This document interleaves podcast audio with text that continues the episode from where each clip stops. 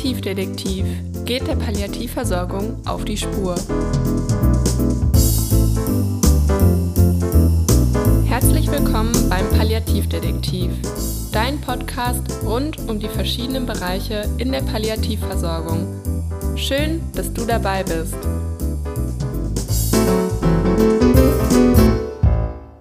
Mein Name ist Chantal und in der heutigen Folge ist Martina Hossedulega dabei. Martina ist Traumapädagogin und Traumafachberaterin.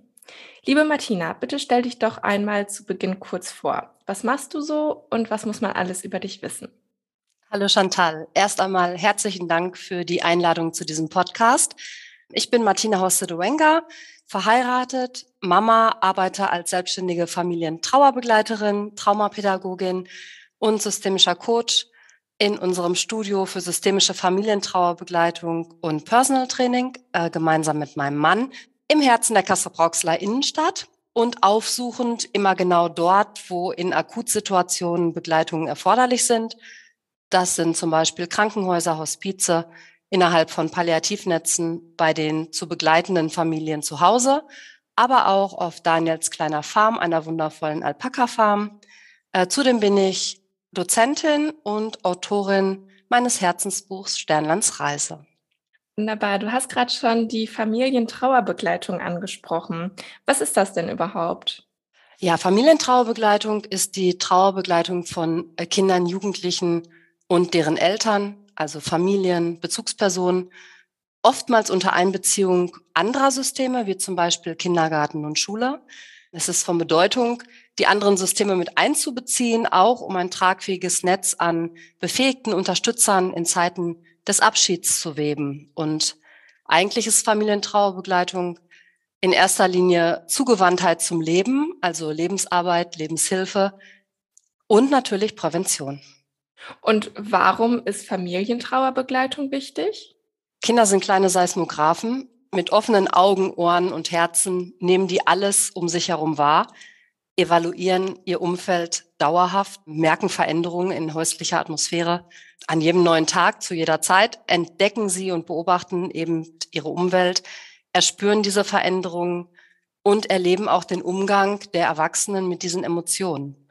Und ähm, es ist unfassbar wichtig, dass die Kinder einfach da auch wahrgenommen werden. Nicht alle Menschen verfügen über ein wohltuendes, unterstützendes Umfeld. Und der Umgang mit Abschied, Trauer und Tod ist in unserer Gesellschaft weniger geschult oder vermittelt worden.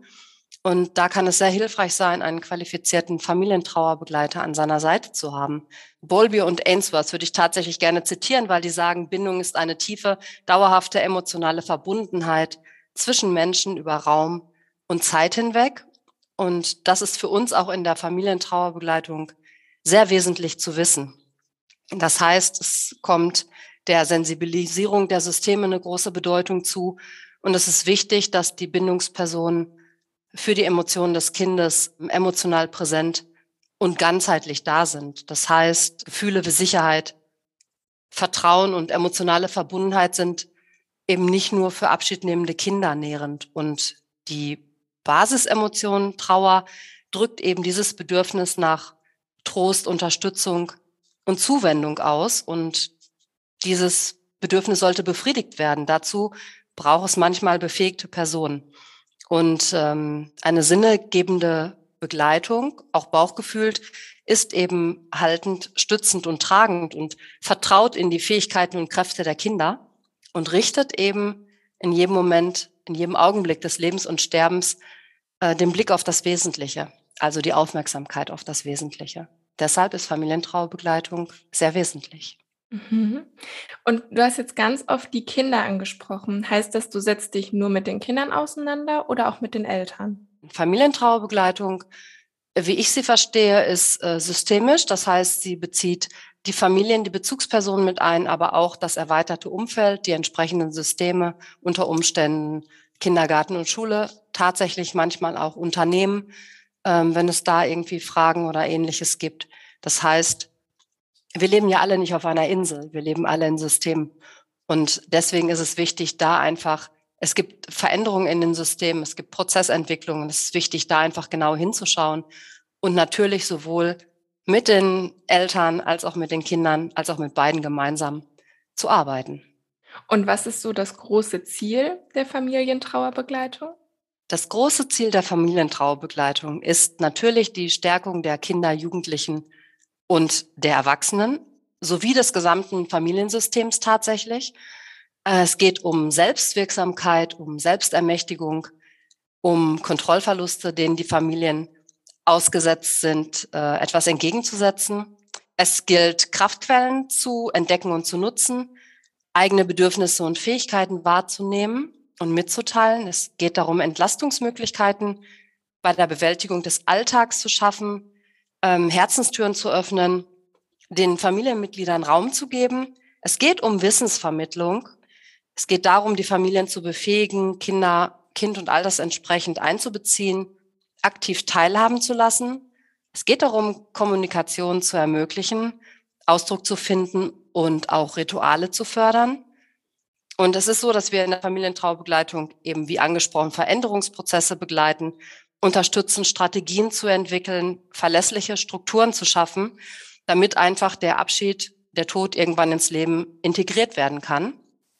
Und Ziel ist es natürlich der Familientrauerbegleitung, auch nach dem Verlust und Tod des geliebten Menschen, dass die ihre Leben bunt leben und lieben können, voller Hoffnung und Zuversicht gestärkt in die Zukunft gehen. Du hast gerade die aktive Teilnahme angesprochen. Wenn ich mir jetzt das so vorstelle, es gibt ja manchmal Situationen, dass Eltern zum Beispiel ihre Kinder nicht mit zu einer Beerdigung nehmen oder auch vorher schon die Kinder nicht mit zu einer sterbenden Person nehmen. Was würdest du sagen, warum ist das überhaupt so? Da sind wir recht schnell bei dem Bauchgefühl der Eltern oder der Bezugsperson. Bauchgefühl, dem Zusammenspiel von Gefühlen und Verstand. Denken und Fühlen lässt sich tatsächlich nicht voneinander trennen. Und äh, Bas Kaas sagt, wer denken will, muss fühlen. Jeder Gedanke, jede Erinnerung, jede Wahrnehmung wird von Gefühlen begleitet. Und diese Gefühle sind Rückmeldungen aus unserem Unterbewusstsein. Das heißt, unser emotionales Erfahrungsgedächtnis, aus dem sich unser Unterbewusstsein bedient. Das heißt, auch die Eltern greifen darauf zurück, und erst einmal wissen wir nicht, welche Erfahrungen die Eltern selbst mit Trauer, Tod und Abschied gemacht haben und wie prägend diese Erfahrungen waren. Und selbstverständlich möchten Eltern ihre Kinder schützen, vor traurigen Erlebnissen und Ereignissen bewahren, ebenso wie Kinder ihre Eltern schützen möchten. Aber wenn wir das Motiv erkennen, das dahinter steht und ebenso das Bedürfnis, können wir die Emotionen sehen. Möglicherweise in diesem Fall Angst. Und diese drückt natürlich das Bedürfnis nach Sicherheit aus. Und diese Sicherheit können wir durch Wissensvermittlung nähren und dadurch auch Orientierung ermöglichen, damit Eltern, Bezugspersonen ihren Kindern das Trauern zutrauen können und nicht selten tatsächlich auch selbstkorrigierende Erfahrungen machen können. Ich glaube, das ist der Hintergrund für dieses Zurückhalten und nicht teilhaben lassen können in dem Moment. Ja. Und wie könnte man das dann besser machen als Eltern? Also ich glaube, es ist, ähm, es wäre toll, wenn man sich nicht erst in Akutsituationen mit dem Thema Abschied, Trauer und Tod beschäftigt. Zudem erachte ich es natürlich als extrem wesentlich, jedem Menschen irgendwie auch das Bauchgefühl nahezubringen und zu erklären, wie es erzogen, also gefördert, aber auch aberzogen werden kann. Das pa passiert unter Umständen, wenn Kinder etwas wahrnehmen, sich bei ihren Bezugspersonen rückversichern möchten und dann aber hören, nein, es ist alles okay. Also du brauchst dir keine Sorgen machen, keine Gedanken. Wenn diese Aussage nicht zu der Wahrnehmung der Kinder passt, zweifelt das Kind natürlich nicht an seinen Bezugspersonen, an seinen Eltern, sondern es wird in jüngeren Jahren an sich zweifeln. Es vertraut seinen Eltern ja.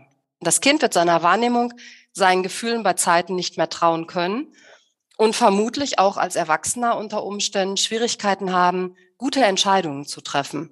Und die Entscheidungen sind ja wieder ein Zusammenspiel zwischen Gefühlen und Verstand und extrem wesentlich. Und das heißt, Bauchgefühlt wahrzunehmen ist tatsächlich existenziell und essentiell. Wesentlich ist, Trauer in das eigene Leben zu integrieren und dabei ist es unfassbar hilfreich, Erinnerungen zu schaffen, zu sammeln und auch zu sichern um ein Herzensvermächtnis mit in die Zukunft nehmen zu können.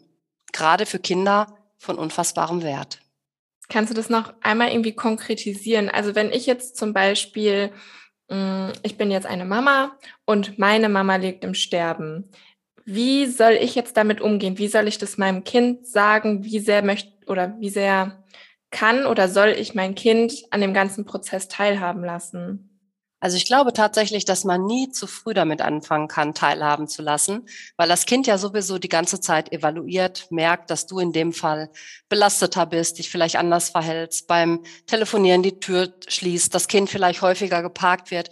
Das heißt, das Kind nimmt sowieso die ganze Zeit alles wahr. Und von daher ist es einfach wichtig, dass du mit einfachen Worten so viel dem Kind vermittelst, wie es in dem Moment wissen möchte. Also bei Kindern liegen die Gefühle sehr nah beieinander. Das heißt, du brauchst keine Angst haben, dass das Kind von dem Moment an zeitlebens traurig sein wird, sondern es wird tief traurig sein, dass es uns das Herz zerreißt, wenn wir es sehen. Und 20 Sekunden später wird es vor Lachen vielleicht äh, vom Stuhl fallen, weil es einen anderen Impuls, eine andere Idee hat und spielen möchte. Das heißt, du gehst immer Stückchen weit mit dem Kind mit und öffnest sozusagen deine Herzenstür, was möglich ist. Du kannst sagen, dass du traurig bist, weil die und die Situation gerade ist. Du kannst das Kind mitnehmen, du kannst das Kind aktiv einbeziehen, indem du sagst, hast du Lust, der Oma ein Bild zu malen oder irgendwas zu basteln. Also immer dann, wenn man etwas tun kann, ist es unfassbar hilfreich. Für dich ja genauso. Verstehe. Wie ist das denn jetzt in der Praxis? Also, wenn jetzt zum Beispiel ein Hörer oder eine Hörerin gerade unsere Podcast-Folge hört und sagt, Mensch, das klingt total gut, vielleicht sollten wir dich mal ansprechen. Vielleicht hast du noch einen Tipp äh, für unsere Familiensituation oder ja, wenn ich einfach einen Beratungsbedarf habe. Was kann die Person dann machen? Die Person kann mich natürlich gerne über meine Website finden. Das ist www.tipetit.de. Mir eine Mail schreiben gegebenenfalls direkt kurzfristig Kontakt aufnehmen. Das funktioniert in aller Regel sehr, sehr gut. Mail at tipetit.de. Ich glaube, das ist der, der einfachste Weg. Telefonisch ist es oft schwierig, tatsächlich sofort dran zu gehen, weil ich häufiger in Akutbegleitung bin und da natürlich auch nicht unbedingt ans Telefon gehen möchte. Äh, ich glaube, der, der Weg, die Kontaktaufnahme über Mail ist da ganz zielführend. Und natürlich kann die Person sich im Vorfeld schon auf meiner Website eben auch umsehen und schauen, was gibt's da für Informationen, was erwartet mich da. Und mit welchem Anliegen kann man sich bei dir melden? Mit sehr, sehr vielen Anliegen tatsächlich. Äh, es kann um den Bereich Familientrauerbegleitung gehen. Es äh, kann darum gehen, dass man nachfragt, wie kann ich meinem Kind was vermitteln? Auch da jedes Wort zählt welche Redewendungen sind vielleicht gerade nicht ganz so gut, wie zum Beispiel, ne, äh, Oma ist eingeschlafen oder ähnliches, was kann das bewirken? Also es geht um Wissensvermittlung natürlich. Man kann sich im Bereich systemisches Coaching an mich wenden. Da ist es nicht auf die Familientrauerbegleitung beschränkt, sondern bezieht sich auf private und berufliche Veränderungsprozesse. Im Bereich der Traumapädagogik ist es ähnlich wie in der Familientrauerbegleitung. Die Entspannungspädagogik und das Tiergestützte kommen tatsächlich immer mit dazu, um es ja, rund zu machen und rund zu gestalten für die Familien. Das heißt, es gibt die Möglichkeit von Einzelbegleitung, von Familienbegleitung. Es gibt die Möglichkeit, ganze Prozesse zu begleiten oder anzustoßen. Das ist ganz unabhängig tatsächlich. Wenn du den Hörern und Hörerinnen von diesem Podcast jetzt zum Abschluss noch einmal dein Wissen komprimiert in einem Satz mitgeben könntest, was würdest du denn gerne noch sagen? Ich würde sagen, lassen wir uns von Kindern wirklich bauchgefühlt an die Hand nehmen und im wertvollen Miteinander eben gute neue Erfahrungen sammeln. Lassen wir uns gemeinsam Herzensvermächtnisse sichern und Spuren hinterlassen, die tatsächlich auch über Generationen hinweg den Weg in die Zukunft ebnen und ermutigen Sie Familien und sich selbst über diese guten Erfahrungen zu sprechen. Denn die Familientrauerbegleitung braucht Unterstützung, auch durch Städte und Politik. Das ist unabdingbar, um diese Arbeit leisten zu können. Ja, Familientrauerbegleitung braucht Unterstützer. Vielen Dank, Martina, dass du dir heute die Zeit genommen hast, um mit mir über die Familientrauerbegleitung zu sprechen. Danke dir herzlich. Ich hoffe sehr, dass dir die heutige Folge gefallen hat und ein paar neue Informationen für dich dabei waren. Wenn du magst, schau auch gerne mal auf Instagram at palliativ.detektiv vorbei und lass mir unter dem Post von der heutigen Folge deine Gedanken zum Thema da. Das war der Palliativdetektiv, dein Podcast rund um die verschiedenen Bereiche in der Palliativversorgung. Vielen Dank, dass du dir heute wieder die Zeit genommen hast. Wenn dir diese Folge gefallen hat, abonniere gerne den Podcast, um keine weiteren Folgen mehr zu verpassen und folge dem Palliativdetektiv auf Instagram für weitere Infos.